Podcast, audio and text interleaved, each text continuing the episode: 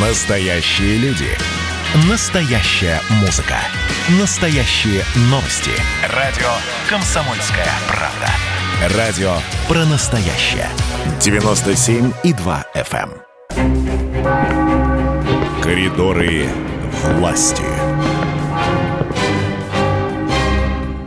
Традиционная рубрика «Коридоры власти», которую у нас э, ведет политический обозреватель «Комсомольской правды» Александр Гамов. Он буквально через минуту появится в эфире. Ну, а пока я еще раз напомню, что мы э, принимаем ваше сообщение 8967 200 ровно 9702. 8967 200 ровно 9702. В коридорах власти мы спрашиваем у Александра Петровича Гамова, э, что в этих самых коридорах власти происходит, будут ли интересные встречи э, у президента, ну и, э, собственно, э, в его окружении, опять же таки, вполне возможно, тоже какие-то новости есть. А Александр Гамов с нами на прямой связи. Александр Петрович, приветствую. А, Всем привет. А, Сейчас вот как раз в эти минуты у президента проходит э, тоже в режиме онлайн, он находится сам в Новогореве, а, заседание Совета Безопасности. И открывая это заседание, э, Путин сказал, что вот совсем недавно мы вместе с американскими партнерами продлили договор о стратегических наступательных вооружений СНВ-3. Мы давно, сказал Путин, это предлагали нашим американским партнерам. Ну, помните, что он еще с Трампом на этот счет говорил. Ну вот наконец-то Байден э, позвонил Путину, и они все эти вопросы обсудили, и потом и дальше пошло дело. И приятно отметить, сказал президент наш, что новая администрация выполнила свои предвыборные обещания на этот счет. Мы приветствуем это решение. Но сегодня предлагаю поговорить о других шагах, направленных на сдерживание гонки вооружений и на контроль за вооружениями в целом. Вот пока такие слова э, президента прозвучали, и мы, в общем, можем, можем из этого сделать вывод, о чем они дальше поговорят. И как только будет известно, известны итоги разговора, я тут же свяжусь с радио, с сайтом «Комсомольская правда» и обо всем об этом расскажу. Миш, вот ты вчера меня немножко даже критиковал, что у нас ма- мало деталей, деталей, да, потому что удаленно работает. Не- не- де- дело не в деталях, а, потому что, конечно, в коридорах власти Интересная хоче- хочется слушаться, слушать Да. то, чего, может быть, не видно камерами. Что-то происходило, то, чего вот вы Да. заметили, а кто-то Вот не заметил. Да. Очень интересно, интересную деталь вчера заметил. Мы с тобой анонсировали, что Путин будет с правительством говорить о банкротстве, правильно, да? да, был такой. А, а встреча началась с чего? А, обычно можно заметить, что президент приходит и э, то ли с помощью суфлера, то ли э, какие-то распечатки у него на столе лежат, и он, в общем, так э, проводит совещание, опираясь вот на эти тезисы. Да, некоторые а- пытаются наушник в ухе разглядеть.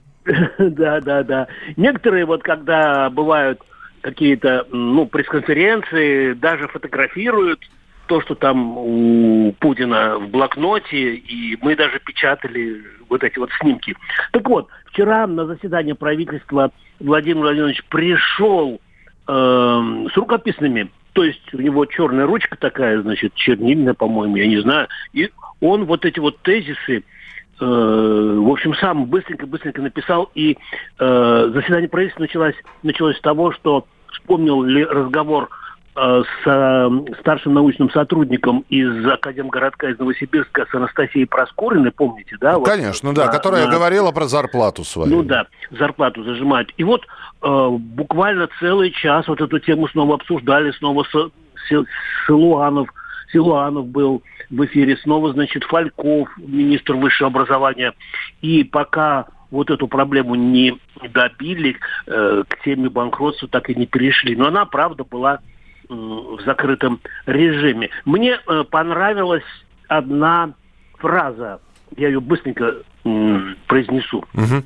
Путин э, вот разбор полетов вчера закончил, значит, э, историей про Александра Третьего, вот в кавычках, как это Путин произнес. Он, он сказал, что Александр Третий как-то сказал так. Когда докладывает министр внутренних дел Дурнова, мне все понятно, но ему непонятно. Когда докладывает Витте, теперь уже ему все понятно, но мне непонятно. А когда министр путей сообщения Кривошеин, уже непонятно ни мне, ни ему. Вот э, не трудно сказать, на кого и на, на что именно намекал вчера президент. Ну, вот такая вот фраза про звучала.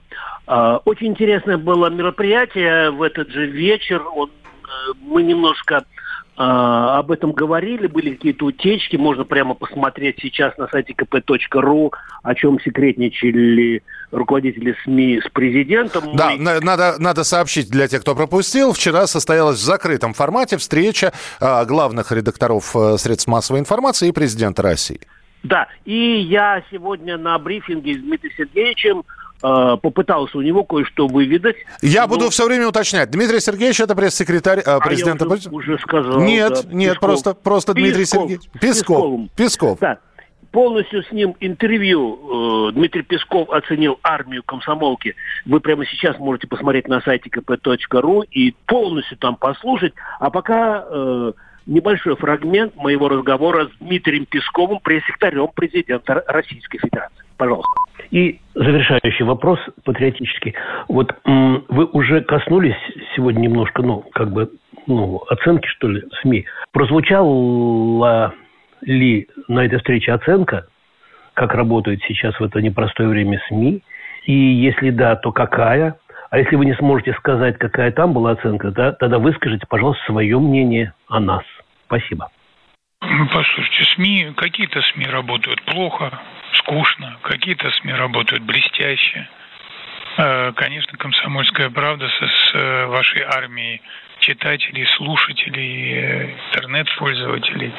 Здесь в данном случае находится в лидерах, это однозначно. Вы же предоставляете услугу, которая имеет спрос, и если эта услуга, услуга соответствует спросу, вы успешны. Если не соответствует, вы не успешны. В целом журналисты не просили дать оценку их работы. Они интересовались другими вопросами. Ну, вот такой ответ от э, пресс-секретаря президента. Да, да И... у нас буквально полторы минуты, Александр Петрович. Полторы минуты, да? Ну, э, я еще хотел бы отправить... Ну, давай мы начнем слушать Павла Крашенинникова, а потом мы его можем быстренько вывести. Просто сегодня исполняется год, год как началось масштабное обсуждение э, основного закона, поправки в Конституции. Вот что об, об этом мне рассказал Павел Крашенинников. Давайте послушаем, а потом ну, не хватит, а остальное прочитайте э, на сайте. Павел, скажите, пожалуйста, насколько мне известно, э, президент не стал расформировать вашу группу по работе над поправками, а поручил вам мониторить ситуацию, как э, поправки реализуются на практике, и там порядка 100 законов по Конституции вы должны, я имею в виду Дума, парламент должны принять, да? Точно. Да, совершенно верно. Но там получилось даже больше законов. Ну, первое, президент э, поручил нам на основе этой группы работать в качестве группы по мониторингу введения в действие основного закона нашей страны. И вот мы как раз те акты, которые вносятся, те акты, которые уже приняты, кстати, достаточно большое количество. И мы, единственное, что мы вышли за сотню, потому что плюс рабочей группы в том, что мы все вместе смотрим. Мы не отдельно какой-то конкретный закон смотрим, мы смотрим тему, которая проработана в Конституции уже и которая прорабатывается в других законах. И мы комплексно стараемся эту тему в разных актах, чтобы не было противоречий, урегулировать. Прописать, если хотите. Вот. Соответственно, когда цепляется за какие-то законы и есть необходимость вносить туда, пускай даже минимальные поправки, мы это делаем, чтобы э, при применении не возникало противоречий, кривотолков и, не дай бог, там судов каких-то. Вот. И долго вы еще будете работать? Но я думал, что у нас вот из президентских э, остались несколько законов, касающихся там двойного гражданства, вида на жительство, но по поводу ограничений на занятия государственной муниципальной службы. Вот этот пакет мы в первом чтении приняли. У нас есть небольшие поправки жилищный трудовой земельный кодекс по поводу международных договоров.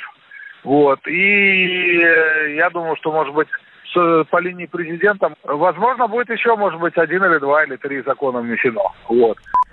Павел Крашенинников, Павел Крашенинников, глава комитета Госдумы по законодательству. Да, ну, в общем, Александр Петрович, а, тогда я еще целую минуту успел выцегнить специально для того, чтобы вы сказали, а что будет сегодня? Известно вот. ли что? Э, сегодня будет э, продолжение заседания Совбеза. Я, в общем, вступительное слово процитировал президента. Так. Пока никакой информации нет, Миш, но я думаю, что она будет. Я просто хотел бы э, сказать, что вот интервью с Крашенинниковым, э, которое было посвящено тому, что год назад началась масштабная э, обсуждение поправок, и сразу 400 поправок э, в течение нескольких дней поступило. Это очень важное событие, и интервью с э, Павлом Владимировичем прямо сейчас можете мое интервью полностью почитать на сайте kp.ru. Ну, а что было на Совбезе и другие какие-то события мы постараемся осветить завтра в 14.33. Очень Я... коротко, очень коротко, Александр Петрович. Э, а, а что сказано, что Кремль анонсировал возвращение Владимира Путина к обычному формату работы? Когда это произойдет? Вот буквально... Это, э, Песков сказал, это произойдет в обозримом будущем. Ага. И его спросили, и когда же оно будет? То есть речь идет о том, чтобы мы ездили с президентом. Да, да, да, да, да. Вот. Он сказал, что вот пока он э, не может ответить на этот вопрос, но будущее есть, и оно обозримо. Ну, это прекрасно. Самое главное, что есть будущее. Это, это, да. это, это, ради этого и стоило спросить. А, спасибо большое. Александр Гамов в своей авторской рубрике «Коридоры власти». Коридоры власти.